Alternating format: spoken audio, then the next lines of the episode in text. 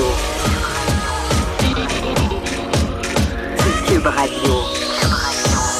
Acteur majeur de la scène politique au Québec. Il analyse la politique et sépare les faits des rumeurs. Trudeau le midi. Bon vendredi, aujourd'hui, on est le 3 mai 2019. Mon nom est Jonathan Trudeau. Bienvenue à Cube Radio dans Trudeau le midi. Bienvenue dans cette 200e journée d'existence de Cube Radio. Quand même, on souligne ça aujourd'hui. Là, vous pouvez vous dire, ouais, mais là, tu sais, 200 jours alors que il y a des radios terrestres là, qui, existent depuis des décennies et des décennies. Ouais, non, c'est vrai. Mais euh, permet- permettez-nous quand même d'être contents d'être en nombre depuis 200 jours. Et je, je, je, fais une petite parenthèse là-dessus. Là, on, on va parler de choses plus sérieuses euh, dans, dans pas long, mais je euh, j'espère que mes collègues aussi ont, ont ce sentiment-là de se dire que peu importe euh, d'un point de vue personnel où l'aventure Cube Radio va nous mener et où de façon générale euh, euh, l'aventure euh, Cube Radio nous mènera collectivement. Toute notre vie, on va pouvoir dire qu'on a participé au lancement d'une radio, d'une radio absolument innovante, une radio numérique. C'est une première. Puis, tu sais, je me souviens à l'époque, il y a des gens qui disaient, voyons, là, tu sais, des, radios satellites, ça existe depuis tout le temps, puis des podcasts, puis ça. Non, non, attends, là. D'avoir une programmation comme une radio traditionnelle en ligne, euh, en direct, tous les jours de la semaine, d'avoir des podcasts en plus qui viennent bonifier l'offre, qui viennent s'ajouter à ça, c'était du jamais vu. C'est un pari qui est audacieux. Et, et donc, je, je dis, moi, je- toute ma vie, je vais me dire à quel point je vais avoir tripé de participer à ça. Et là, comme n'importe quoi, euh, on dirait qu'avec le temps, 200 jours plus tard, euh, tu sais, je disais, hey, on a participé à ça, le lancement d'une radio, c'est cool, mais c'est vrai que si j'essaie de, de me remettre dans nos chaussures des quelques jours qui ont précédé le lancement, c'était c'était pas aussi cool que ça, par exemple. Tu sais, on a tendance des fois le temps de d'embellir. Je ça dans le sens que c'est insécurisant, pas à peu près. Là. Tu sais, tout ce qu'il y avait à penser, je pense à, à- à nos collègues, à, à nos patrons, aux techniciens, tout le monde qui ont fait un travail formidable de partir de zéro, là, from scratch, et de mettre sur pied euh, une radio, bâtir des studios. Bon, c'est sûr qu'ici à Québec, la situation est un peu différente. Puis là, je sais, Dominique Plamondon, il m'écoute, puis il dit Ah, vas-tu encore parler du cochon? Mais non, mais on le sait que ça s'en vient, on va avoir notre vrai studio bientôt, euh, Antoine et moi, mais c'était quand même toute une aventure. Euh, l'insécurité reliée au fait de, de lancer une nouvelle émission. Chacun des animateurs, des, euh, des- des, des gens qui travaillent avec nous sur les émissions, déjà là, tu as un stress, une insécurité à l'idée de lancer un nouveau show, la première fois que le micro s'allume, mais quand en plus c'est une nouvelle station, il y a quelque chose d'assez d'assez incroyable. Je faisais un calcul là, vite, vite, là, absolument pas scientifique, mais euh, scientifique, mais à 200 jours de programmation, incluant la, la- la fin de semaine, si je prends, bon, j'enlève les, les, les vacances de Noël, j'ai pris une semaine de vacances, je pense que ça, ça veut dire que ça fait à peu près 115 shows des fois, euh, déjà, euh, de Trudeau le midi. Donc, euh, le temps passe vite, le temps passe vite, puis on espère que ça va durer encore très, très, très longtemps. Et je vois pas pourquoi ce serait pas le cas, parce que je pense que les gens de plus en plus reconnaissent le produit, apprécient le produit, la pertinence euh, des shows avec euh, des émissions qui sont qui sont euh, tellement agréables à écouter. Puis les podcasts, vraiment les podcasts. Avez-vous vu ça? Mon Dieu, j'ai l'air de faire une pub cube, mais ça me fait plaisir de le faire. Je le sens vraiment, c'était pas prévu. Euh, Avez-vous le- il y a un de nos collègues qui a publié ça sur Facebook dans le top 50 des podcasts les plus écoutés au Canada. Euh, si on prend le top 20, il y a un podcast en français, ce qui démontre, euh, comme disait le collègue Mathieu, qu'il faudrait, euh, faudrait davantage faire la promotion des podcasts français de façon générale, mais il y a un podcast en français, c'est celui de Narcos PQ, qui est dans le top 20. Alors, euh, bravo à Félix et à Brigitte pour ce podcast qui est absolument fascinant à écouter. Alors, je disais, revenons aux choses, aux éléments d'actualité. Évidemment, on peut peut pas arrêter de parler de, l'histoire de la DPJ, de la DPJ, euh, du sort tragique de la jeune fille de 7 ans. Je trouve plus ça va, plus ça, ça m'énerve qu'on soit pas capable de la nommer. Il me semble que euh, bon, le- oui, le, le- le dossier est sensible, tout le monde est touché, mais il me semble qu'il y a quand même quelque chose d'impersonnel à ne pas être capable de la nommer euh, que les gens puissent pas juste voir son visage. Moi, je l'ai vu sur une publication Facebook. Je sais c'est quoi son nom. Je, ça demande une certaine discipline d'éviter de vous le dire parce que quand je pense à elle, son nom me vient en tête, son euh, joli minois me vient en tête.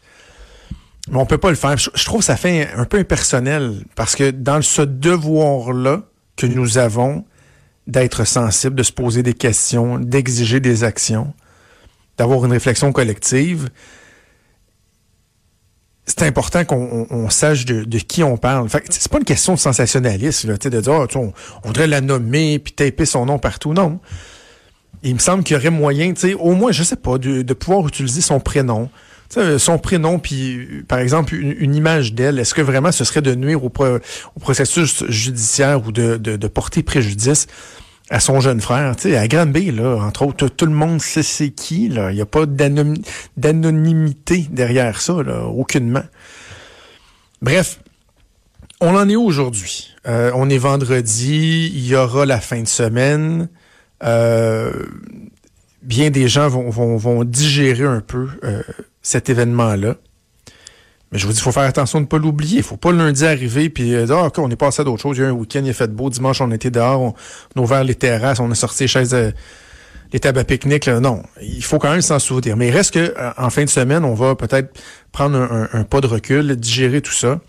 Et donc, voyons où nous en sommes avant le, le week-end.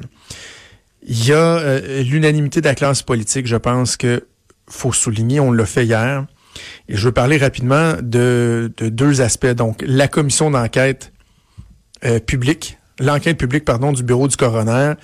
Je maintiens mon point qu'il faut faire pression pour qu'on puisse débuter cette enquête-là en parallèle du processus judiciaire qui visera à juger potentiellement, parce que les accusations supplémentaires n'ont pas encore été déposées, mais à juger deux personnes euh, pour le décès de la jeune fille on doit le faire en parallèle parce que si, comme la ministre de la Sécurité publique, Geneviève Guilbeault, l'a dit hier, si on doit attendre la fin des procédures légales avant d'entamer l'enquête du coroner, imaginez, là, on connaît notre système de justice, ça va prendre quoi, un an, deux ans, trois ans, votre savoir appel, euh, sentence, appel sur la sentence, contestation.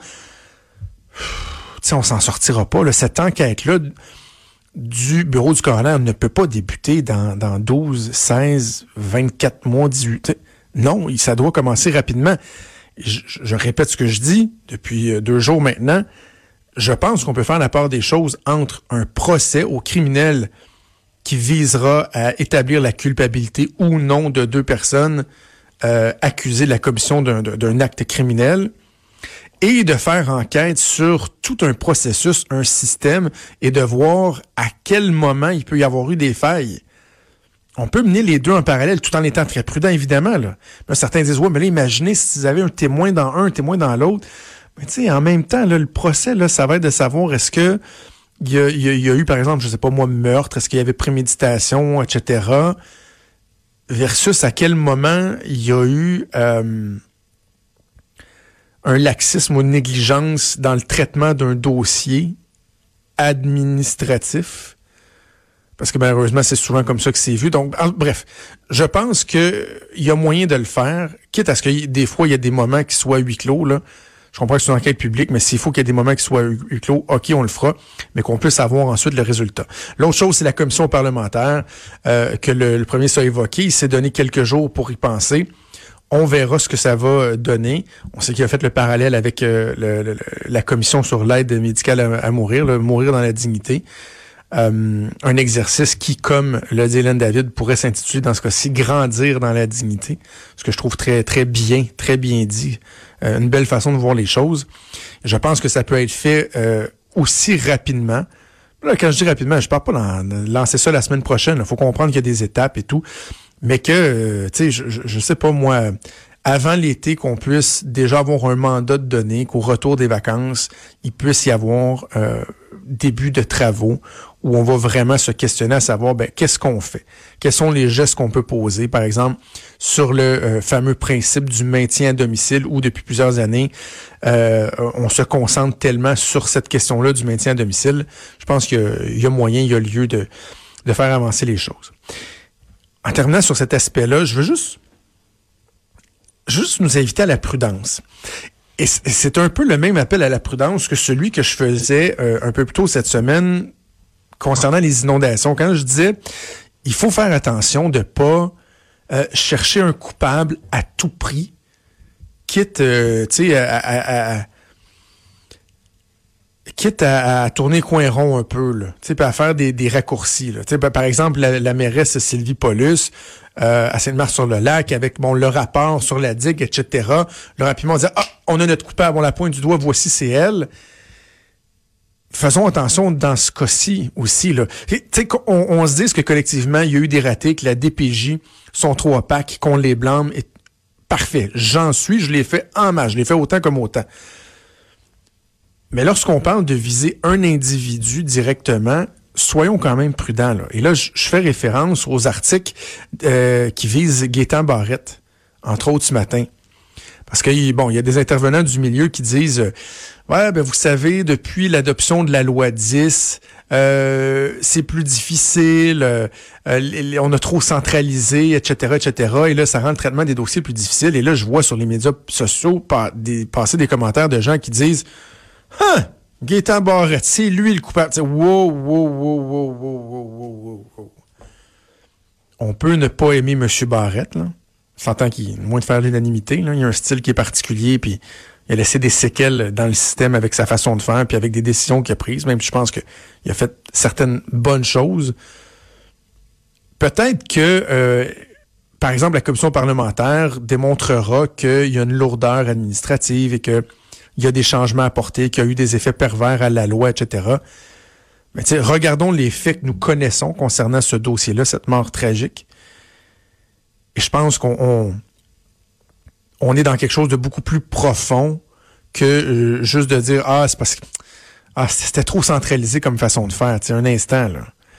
le juge qui a donné l'absolution inconditionnelle à la belle-mère qui avait molesté, qui avait battu la jeune fille, euh, un système qui n'est pas intervenu alors que la belle famille faisait des signalements, qu'on soulignait le passé, les troubles psychologiques du père. On apprend dans la presse ce matin que le père, quand il était jeune, il a abusé son frère et sa sœur.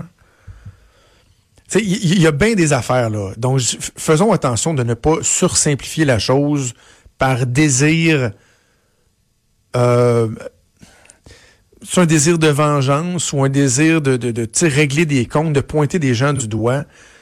soyons prudents. Je pense pas que, que Gaétan Barrette mérite que le Québec en entier se tourne puis le pointe du doigt puis dise c'est de ta faute s'il y a une jeune fille de 7 ans qui est morte. Je suis quand même euh, pas prêt à aller là.